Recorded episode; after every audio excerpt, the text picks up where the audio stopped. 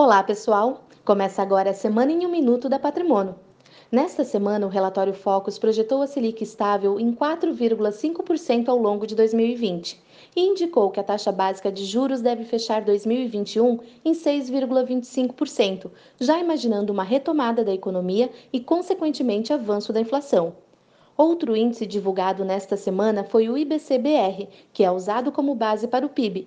Segundo o IBGE, o índice avançou 0,18% em novembro, acima das expectativas do mercado.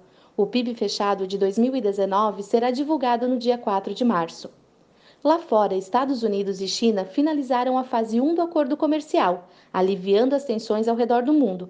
Os americanos também recomendaram o Brasil como prioridade na fila dos países que tentam entrar na OCDE, considerado o grupo dos países ricos.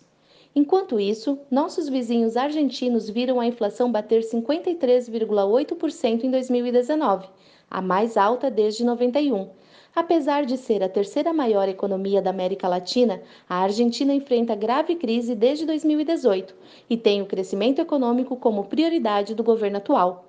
Estas foram as principais notícias dessa semana. Um ótimo final de semana e até a próxima sexta-feira.